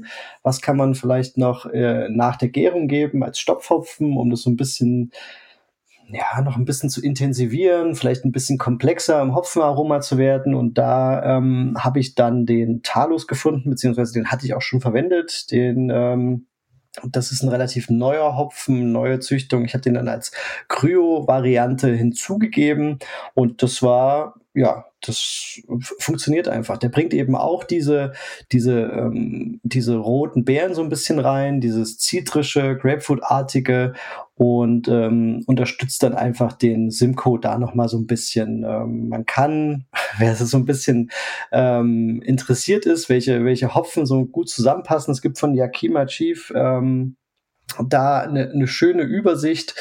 Und ähm, die haben aufgestellt, welche Hopfen eher gegen Ende des, also wenn man auf Aroma bezogen jetzt ist, äh, welche Hopfen man eher gegen Ende des Brauprozesses beim Kochen dann gibt oder im Whirlpool und welche Hopfen man eher im ähm, ja, im Kaltbereich dann zum Stopfen gibt und dann auch nochmal quasi, welche Hopfen sich gegenseitig so ein bisschen ergänzen, um eine Komplexität zu schaffen. Und da habe ich mich so ein bisschen durchgelesen, eingelesen und habe eben für mich dann diese Kombination Simcoe Talus gefunden, habe aber auch ähm, den Hallertauer Mittelfrüh als ganz, ganz klassischen Hopfen, weil ich den immer im Münchner Dunkel oder ganz, ganz oft in solchen klassischen ähm, untergärigen Bieren benutze, ähm, auch kurz vor Kochende benutzt. Ähm, das war mir auch irgendwie so wichtig, also als, ähm, ja, wie soll man das sagen, so als äh, Anlehnung an das, an das Original oder an, an so einen Klassiker. Eine kleine Hommage an Ja, genau, das trifft so. Ja, stimmt. Sehr schön. Nee, also wirklich hast du toll hinbekommen und ich bin schon mal sehr gespannt, was der Markus Briemle dann mit dir zusammen daraus am Ende zaubern wird. Weil für den ist es ja immer noch mal ein Thema, dass er das dann übersetzt auf seine große Anlage und auf all das, was dann halt bei Meisel so wichtig ist, auch noch rund um ein Bier, dass es am Ende eben auch kommerziell irgendwie funktioniert. Um, ähm, aber da bin ich mir sicher und da freue ich mich schon drauf. Ich kriege die ja dann immer zugeschickt, wenn sie rauskommen. um, ähm, da freue ich mich schon sehr auf diese drei Fläschchen und um, ähm, da werden wir dann vielleicht nochmal miteinander sprechen und das Ergebnis nochmal kommen. Ja, Vertest, ver verkosten sozusagen, genau. da vielleicht noch eine Frage, weil das Berlo-Ding ja schon ein bisschen länger rum ist. Wie ist das denn kommerziell gelaufen? Ist das angekommen bei den Leuten? Ja, also der Name hat halt die Leute neugierig gemacht. Das war, glaube ich, auch so ein bisschen die Intention. Also ich hatte es damals Scandale, ne, im, im Sinne von Skandal und, und Ale, ähm, äh, ja, betitelt, ähm, aber äh, das war dann auch so eine, so eine markenrechtliche, beziehungsweise den Namen gab es, glaube ich, schon irgendwie auf dem Markt, so ähnlich. Und dann hat Berlo gesagt, hm, wir schreiben einfach drauf, was da drin ist. Und ich glaube, das war auch so dieser Marketing-Streich, dann zu sagen, okay, so kriege ich die Leute. Gerade wenn das auch, das wurde auch ausgeschenkt am Gleisdreieck in, in Berlin im, im, im Berlo Brewhouse. Ähm, da konnte man das auch trinken. Und wenn da natürlich Peanut Butter Brown Ale steht, dann sind die Leute natürlich schon mal, die so ein bisschen vielleicht sich ausprobieren wollen oder mal was Neues trinken wollen, die werden dann schon hellhörig und sagen, okay, das probiere ich mal aus. Äh, ging sehr gut weg. Ähm, war relativ schnell, glaube ich, auch ausverkauft, äh, gerade vom Fass. Das hat sehr gut gepasst. Also das hat mich sehr gefreut. Ja, man muss auch sagen, also für alle, die das vielleicht noch nicht kennen, also ihr müsst unbedingt, wenn ihr in Berlin seid, da mal vorbeischauen. Das Gleisdreieck überhaupt ein sehr geschichtsträchtiger und interessanter Ort und dort gibt's eben ein, eine Stelle, an der schon seit, was weiß ich, gefühlt zehn Jahren oder sowas eigentlich ein Haus gebaut werden soll. Aber irgendwie werden sich die Leute, die das bauen wollen, nicht so ganz einig, ob und wie sie das jetzt machen wollen. Und so lange haben sie eine Interimsnutzung dieses Grundstücks praktisch genehmigt. Und die Interimsnutzung war dann eben für Berlo ähm, die Idee, okay, dann bauen wir da eine Brauerei und die bauen wir halt aus Containern. Mhm. Also so, dass wir sie quasi mehr oder weniger von einem Tag zum anderen auch wieder abbauen können. Und so ist das dann eben so ein kleines, sage ich mal, Brauereicontainer-Dörfchen. Mittlerweile hat sich das dann auch so ein bisschen eingelebt, weil ja, so wie man das von Berlin kennt, die Dinge halt dann doch ein bisschen dauern. Und, ähm, und jetzt gibt's auch diesen wunderschönen Biergarten, wo dann Hopfenranken überall sind. Und also im Sommer gibt's wenig schönere Orte in Berlin, wenn man jetzt mal so eher auf der innovativen Seite Biere genießen will, ähm, dann ist das auf jeden Fall ein toller Ort. Und da kann ich mir total gut vorstellen, da passt das Bier natürlich wie Arsch auf Eimer, würde ich jetzt mal so sagen. ähm, weil, weil Leute da eben abgeholt werden. Also und, und das passt ja dann auch sehr gut zur Location, zum Essen. Dort gibt's ja auch ein ganz spezielles Food-Konzept, ja. was es jetzt nicht so alltäglich überall gibt. Und insofern, also das ist toll und ich glaube, da kannst du auch schon schon, ja, stolz ist vielleicht das falsche Wort, finde ich immer ein schwieriges Wort, aber froh sein, ähm, da mal entsprechend präsent gewesen zu sein mit einem von deinen Rezepten. Das ist ja immer schön, wenn so ein Baby dann auch mal richtig funktioniert und Leute das gut finden und ja, also sehr coole Sache und das wird mit dem Meiselbier bestimmt nicht anders werden. Da freue ich mich schon drauf. Aber jetzt sind wir so ein bisschen natürlich auch schon in unserem letzten Thema in Anführungsstrichen, was ja vielleicht sogar dein größtes ist, nämlich was du eben so mit deinem Blog, mit deinen Videos treibst unter dem Stichwort Friedlis Brauhaus. Es klingt ja so ein bisschen unschuldig. Dahinter steckt aber ja eigentlich eine, eine Nummer, die sich schon eben ein bisschen mehr mit dem Thema Bier beschäftigt als eben so das klassische Brauhaus. Also äh, wie kamst du denn überhaupt auf diesen Namen? Ähm, Friedi war bei uns äh, zu Schulzeiten ähm, ja so ein, so, ein, so ein geflügeltes Wort oder so ein Spitzname. Ne? Also wir haben uns, wir haben uns gegenseitig zum Teil einfach ähm, die, die, die Fredis Fredi genannt. Das war einfach, wie auch immer das entstanden ist. Aber man, das, das war einfach auch dann bis, ja, bis äh, jetzt mittlerweile nicht mehr ganz so, aber das war, hat sich relativ lang gehalten. Und als es ähm, an die, an die Namensfindung ging, weil natürlich dann alle sagen wollten, ja, wie heißt denn das jetzt? Aber irgendeinen Namen muss man das ja äh, geben. Und äh, da habe ich gedacht, warum nicht Friedi? und äh, oder oder Friedis, ähm, weil die Intention war dann so ein bisschen, das war so der der Freundeskreis und für mich ist Bier auch so eine Geselligkeit, ähm, unter Freunden ein Bierchen trinken, gibt eigentlich fast nichts Schöneres. Und dann habe ich gedacht, das ist eigentlich eine coole Idee. Friedis Brauhaus. Ja, und dann hat sich das auch seit ähm, zehn, elf Jahren nicht mehr geändert. so, dabei ist es dann geblieben. Obwohl es mittlerweile ein bisschen die Unschuld verloren hat. Also zumindest was jetzt so die, das Equipment angeht. Ne? Also Brauhaus denke ich mir, naja gut, da stehen halt irgendwie zwei Kessel rum und dann ist da halt einer, der rührt so ein bisschen und vertieft sich dann so und macht halt so sein Zeugs. Aber wenn man allein deine Videos schon anschaut, das geht ja schon sehr professionell zur Sache, wo du dich eben mit Themen wie Hefebanking auseinandersetzt oder halt ähm, verschiedenste Gerätschaften dann ausprobierst, wie man die Parameter messen kann und so weiter und so fort. Halt wirklich ähm, schon sehr professionelles äh, Zeugs sozusagen, was du da auch, auch verwenden kannst. Das ist schon sehr spannend und es scheint auch die Leute sehr zu interessieren. Ne? Du hast da mittlerweile über 2000 Follower schon allein auf dem YouTube-Kanal. Das ist ja schon richtig viel. Gibt es da Interaktion? Schreiben Leute dir da auch? Ja, also täglich habe ich eigentlich. Ich versuche immer allen Leuten zu antworten auf den, auf den Kanälen. Ähm, äh, Mail, Instagram, YouTube, äh, schafft das aber natürlich nicht immer. Aber ähm, ja, es ist tatsächlich so, dass mich das auch mal so ein bisschen überwältigt, wenn ich jetzt irgendwo was hochlade oder so. Ähm, dass dann wirklich viele Rückfragen kommen oder auch natürlich, äh, dass die Leute sagen, cooles Video oder, oder schöner Post, schöne Bilder, wie auch immer. Das ist immer ganz, ganz toll. Ähm, ganz, ganz viele Interaktionen und da sieht man einfach, wie die, diese Community, die ist so richtig wissbegierig. Also die suchen nach, ähm, ja, nach irgendwelchen Kanälen, wo sie sich äh, noch mehr anlesen können. Und wenn man sich das natürlich noch angucken kann, und so geht's mir selber auch, ähm, dann ist das natürlich immer noch mal ein bisschen schöner ähm, zu verdeutlichen, wie manche Sachen funktionieren und nehmen vielleicht auch so ein bisschen die Angst, bestimmte Sachen zu machen. Also gerade so Brauwasser ist zum Beispiel sowas, da habe ich auch ähm, zwei Videos zu gemacht. Äh, da hat der ein oder andere Hobbybrauer immer Angst. Im Chemieunterricht habe ich jetzt auch nicht wirklich aufgepasst, aber ähm, mit so ein paar Basics kriegt man das hin und ähm, wenn man das dann eben zeigt, dann kann man die Leute so ein bisschen mehr abholen und die versuchen es dann auch selber und das ist dann immer richtig cool, wenn man gerade gerade solche Rückmeldungen kriegt, hier, ich habe dein Mischbett voll in Salzer nachgebaut oder wie auch immer, ähm, ich stelle jetzt mein Brauwasser ein, ähm, hast mir da so ein bisschen die Angst genommen, das ist immer ganz, ganz toll. Ja, und ich glaube, das erreichst du halt durch diese sehr charmante Art, einerseits so ein bisschen eine, eine Chronologie, deine Entwicklung mit den ganzen Themen zu verknüpfen. Also man kann dir da auf zwei Wegen folgen. Also entweder man verfolgt einfach so deine Entwicklung oder man verfolgt diese konkreten Themen, aber man kriegt immer beides mit und das finde ich eigentlich sehr schön und macht das Ganze auch sehr sympathisch. Auf der anderen Seite bedeutet es aber auch, ähm, das weiß ich ja selber auch, da steckt ja viel dahinter. Also die Beiträge zu schreiben, vernünftige Fotos zu machen, die ordentlich zu bearbeiten, das dann auf eine Website zu stellen, dann äh, Videos machen, nochmal ein ganz anderes Thema.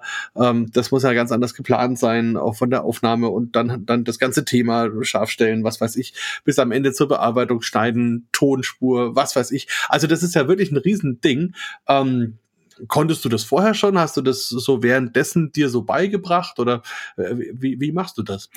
Ähm, also das ist, das macht mir einfach auch sehr, sehr viel Spaß, muss ich sagen. Ähm, Gerade das Videos, Videoschneiden, das ist so ein, ja, also Hobby. so viele Hobbys kann man gar nicht haben, aber das macht mir schon viel Spaß und ich konnte das eben damit verknüpfen. Ähm, ich konnte das tatsächlich nicht. Also ich habe mir das äh, so ein bisschen selber beigebracht und ähm, ich werde auch oft gefragt, welches Equipment ich nutze und ich bin da relativ einfach einfach unterwegs. Also ich mache meine Videos mit meinem iPhone, muss man echt so sagen. Ich habe da jetzt keine große Kamera oder irgendwas, sondern ich mache das mit meinem iPhone ähm, und schneide am iPad. Ähm, habe noch ein externes Mikrofon, eine Softbox für, für Licht, äh, damit es ein bisschen ordentlich aussieht. Und den Rest mache ich dann quasi ähm, mit, mit Apps, die zur Verfügung stehen und ähm, ja, arbeite mich da immer weiter ein, versuche mir das so ein bisschen selber beizubringen, guck selber YouTube-Videos, wie man das am besten macht. ist auch ganz witzig. Und ähm, ja, dann kommen eben diese Sachen bei raus. Ah, nee, also kann ich voll nachvollziehen und ich finde es auch echt interessant. Also mir blutet ja so ein bisschen das Herz, muss ich sagen, weil ich komme ja eigentlich so aus der fotografischen Ecke und kurz vor der Pandemie habe ich dann nochmal investiert und mir noch so ein ganz neues Equipment mit 100 Megapixel gekauft, um, um wirklich die letzten paar Dinge noch aus Fotos rauszuholen, gerade auch für unsere Bücher und so. Und ich muss sagen, ich habe immer Video gescheut wie der Teufel das Weihwasser. Weil ich mir immer gesagt habe, also entweder kannst du stehendes Bild oder du kannst bewegtes Bild, aber man kann eigentlich selten beides. Ähm, und und habe das nie gemacht. Und dann über diese Pandemie-Geschichte war das dann ja zwingend erstmal notwendig, sich überhaupt mit diesem Thema Online-Webcam, also ich hatte nicht mal eine Webcam vorher, wo ich sonst jeden technologischen Scheiß immer hatte, aber Webcam hat mich nie interessiert. Also musste ich mir dann erstmal über, über Ebay Webcams kaufen, die es dann so mit Maske verhüllt, Übergabe noch im März 2020, wo ja jeder gedacht hat, die Welt geht unter. Das war ja eine völlig andere Zeit.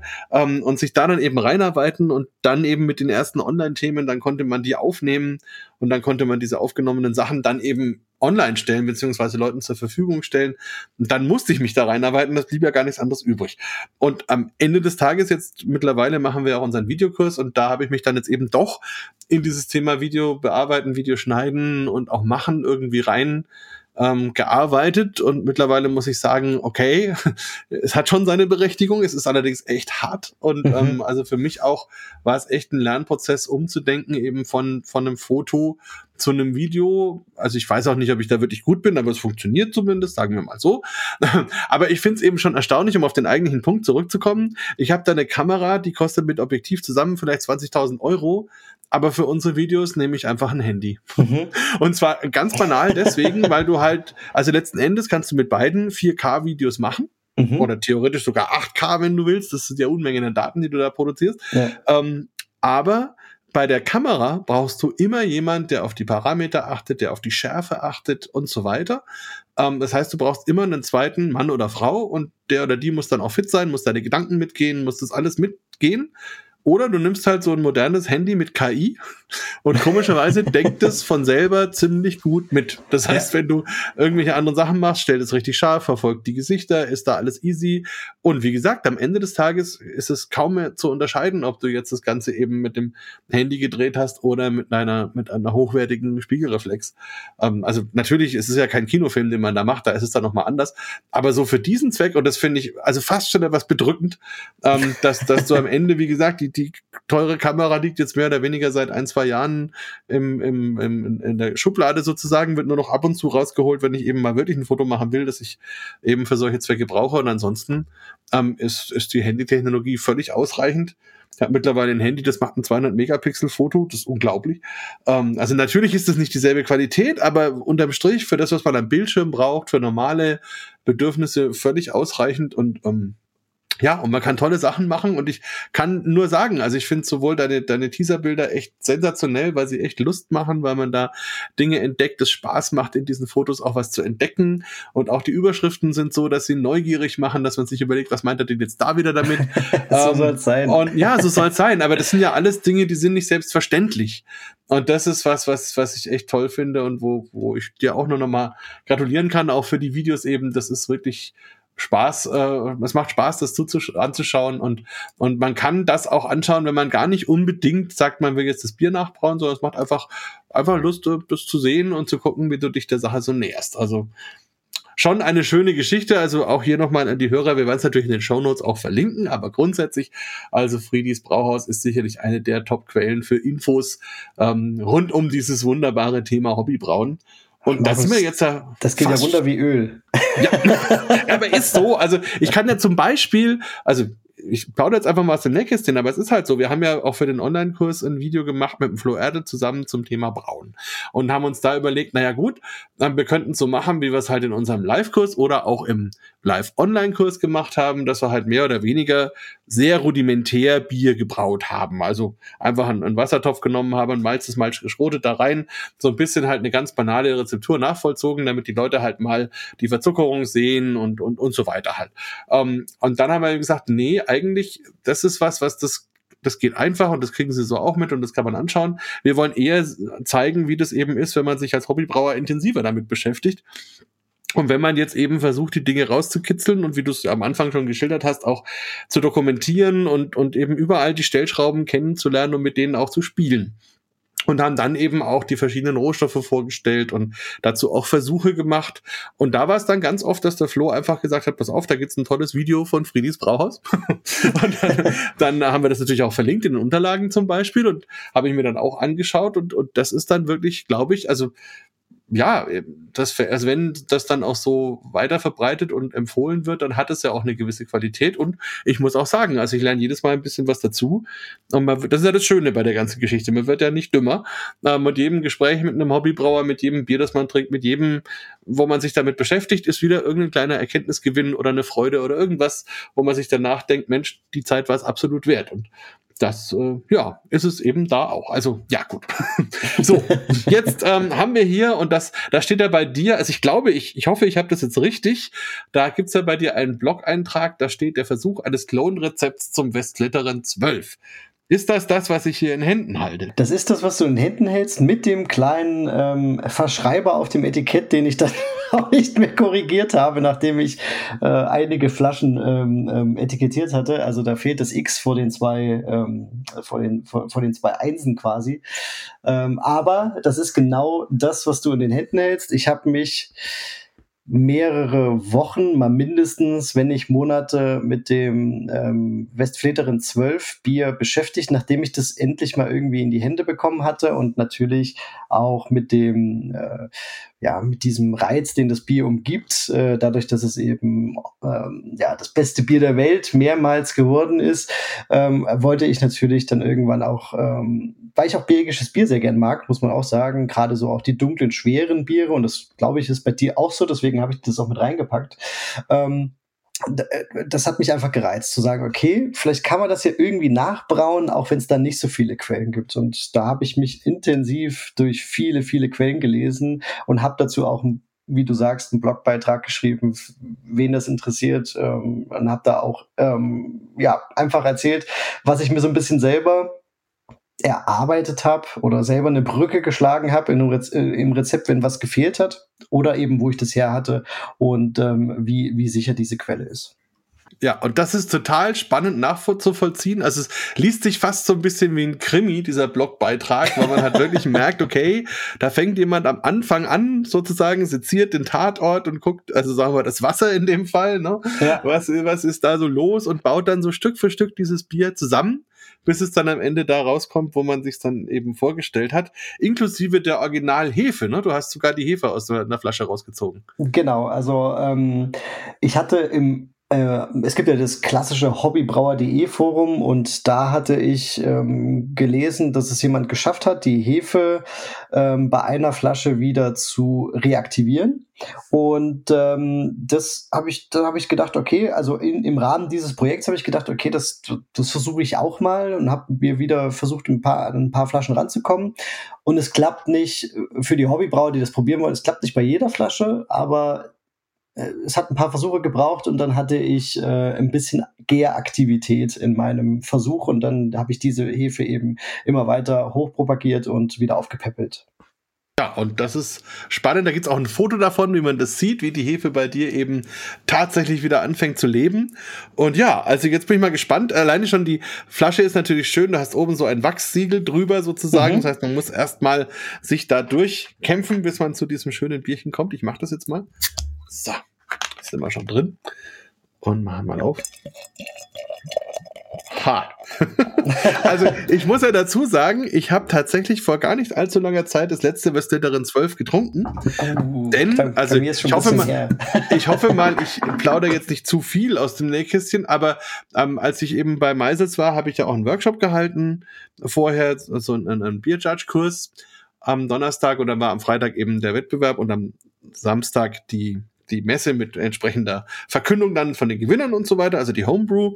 Und ähm, die hatten für ihr Liebesbier einiges an Westletterin Bieren eingekauft, als sie damals das Liebesbier aufgemacht haben und konnten aber aufgrund verschiedener Umstände nicht alles davon verkaufen. Und dann habe ich schon vor einiger Zeit dem Michael König gesagt, pass auf, ähm, also was ihr noch übrig habt, das nehme ich euch gerne ab.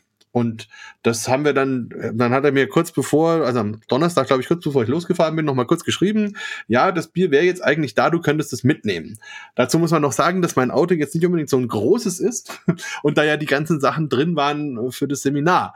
Aber nichtsdestotrotz habe ich gedacht, na gut, das hilft jetzt nichts, da muss man durch, das machen wir jetzt und habe gesagt, okay, machen wir. Und am Ende des Tages waren das dann äquivalent von sechs oder sieben Kästen ähm, verschiedener Westlitterin Biere. Es gibt ja drei davon, also von allen dreien eben bunt gemischt. Dazu noch diese Holzkästen und ähm, ja, und dann war ich im Auto, habe ich dann angefangen. Also Bier lässt sich in Autos gut stapeln, wenn man die Kästen erstmal draußen lässt. Das habe ich schon schon früh gelernt und deswegen ging das eigentlich dann ganz gut. Und am Ende musste ich mich dann entscheiden, gehen die vier Holzkästen mit oder mein letztes Roll-up von der Bierakademie. Das war aber schon ein bisschen älter, deswegen ist das Roll-up jetzt Geschichte. Ja, gute Entscheidung, glaube ich. Ja, Prioritäten, Prioritäten irgendwie setzen. Genau. genau. Und ähm, genau und weil ähm, doch noch drei vier Flaschen am Ende waren, die nicht mehr als Auto gepasst haben, habe ich dann gedacht, okay, dann mache ich jetzt diesem Seminar, dem Beer Judge Seminar, die Freude und wir trinken am Schluss alle zusammen so ein schönes Westliterin 12. Und dann haben wir eben sechs oder sieben Flaschen aufgemacht und das dann schön miteinander verkostet. Also insofern ist es gar nicht so lange her und deswegen muss ich auch sagen, die Farbe hast du schon mal echt perfekt getroffen. Also als das jetzt ins Glas gelaufen ist, auch die Schaumbildung zum Beispiel, das ist ja auch was ganz Schönes, wie sich beim Westliterin dieser schöne Schaum bildet, so nach und nach aufbaut, dann schön stehen bleibt, diese intensive intensive Färbung. Also das war schon mal wirklich sehr, sehr original. Also da hätte ich jetzt, jetzt rein von der Optik her, wüsste ich nicht, wie man das ähm, unterscheiden können sollte. Das war schon mal toll. Auch wie es so im Glas liegt. Ich meine, es hat ja doch über zehn Prozent, das merkt man dann auch. Die Viskosität ist da. Ähm, und man freut sich natürlich auch so ein bisschen. Ah. Ja, also ich muss jetzt schon mal dran riechen, es hilft ja nichts.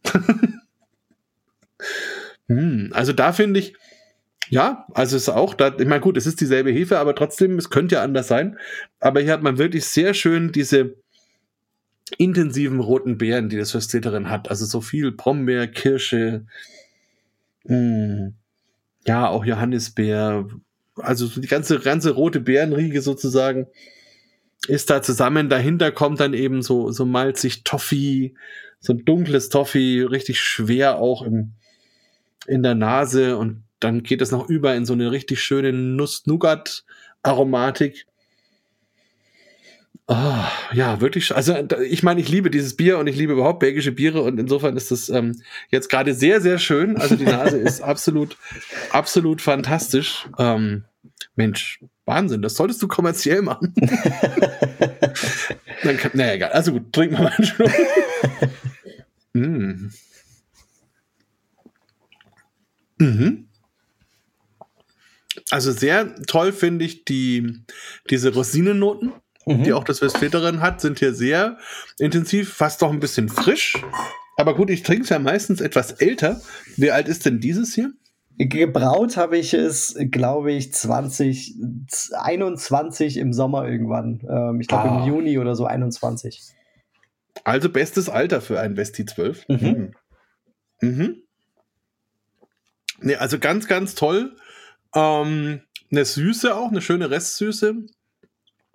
Und ich finde auch vom, vom Abgang her, ja, also wirklich diese, diese schönen Beerennoten, nochmal ganz viel Kirsche, Schwarzwälder Kirschtorte, ähm, sehr, sehr schöne, weinige Mischung, die sich da mit diesen Rosinen so ein bisschen verbindet, Pflaumen, vielleicht auch noch Feigen, Datteln. Also ja, super. Also ich würde sagen, es ist nicht 100 Prozent, also kleines bisschen ist es, aber wobei, ich nicht sagen will, besser oder schlechter, aber etwas anders, aber sehr schön. Also ganz, ganz tolles Quadrupel und also von der Optik und von der Nase her bin ich beim Klon voll dabei. wie, wie geht's dir? Ja, also ähm, ich, ich, ich habe mir schon fast gedacht, äh, als ich das auch angefangen habe, dass ich das nicht, also auf, es war ja auch ein Versuch, ne? Also ich habe das wirklich nur einmal so gebraut, hm. ähm, dass ich das nicht genau treffen werde. Wobei, du hast es ja angesprochen, auch beim Westi und auch bei den grundsätzlich beim Quadruppel und den schweren belgischen Bieren.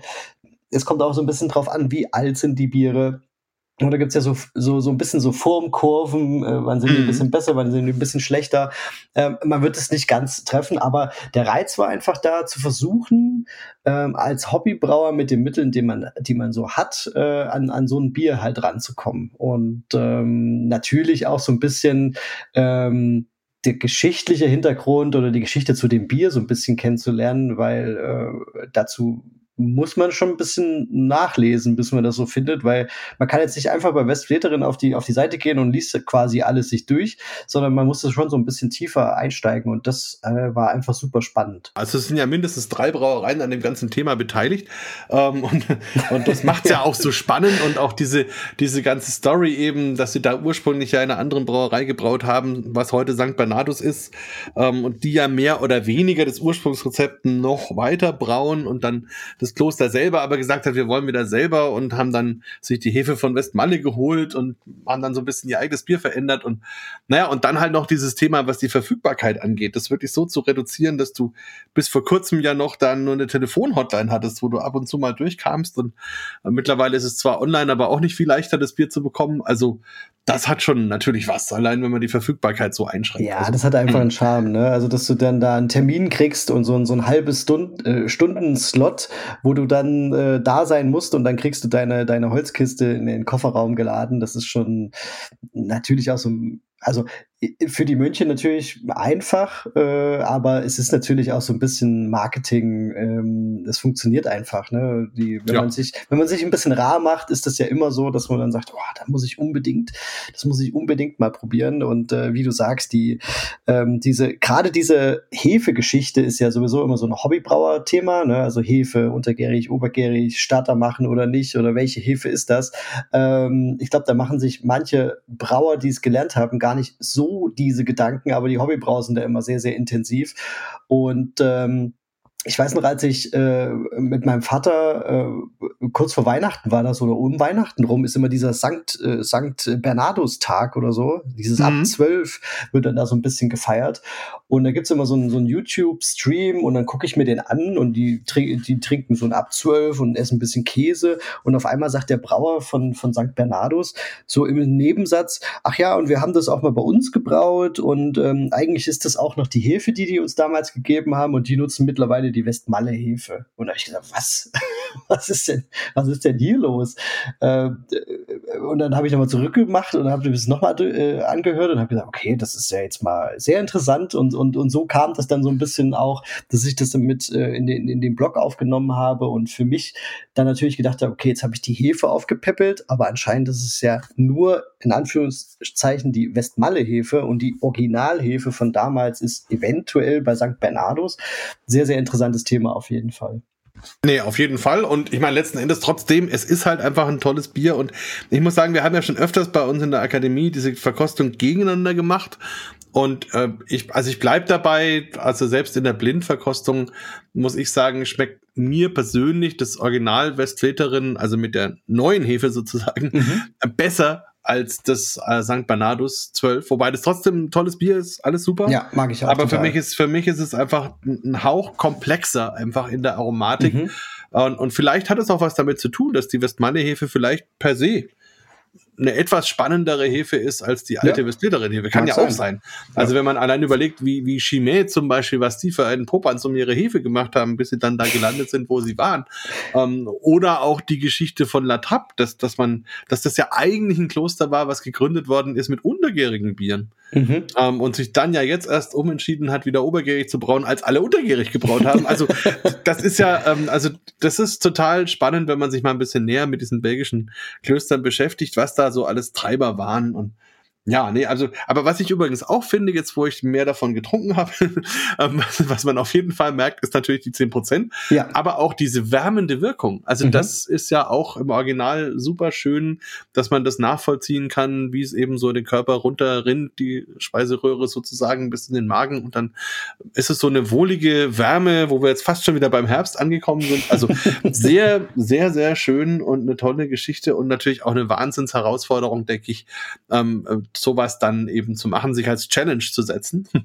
Aber ja, vielleicht das, da hast du ja am Anfang gesagt, das ist so ein bisschen dein Thema, dass du gerne auch dich mit, mit Dingen misst und eine, eine Challenge eben dann auch äh, zur Not dir selber stellst, oder? Wenn sie dir kein anderer stellt, dann machst du sie dir halt selbst. Richtig, das macht mir einfach Spaß, ja. Wunderbar. Na, dann ähm, würde ich sagen, von meiner Seite aus sind alle wichtigen Fragen, die ich hatte, beantwortet. Gibt es noch etwas, was du gerne loswerden würdest an die Community?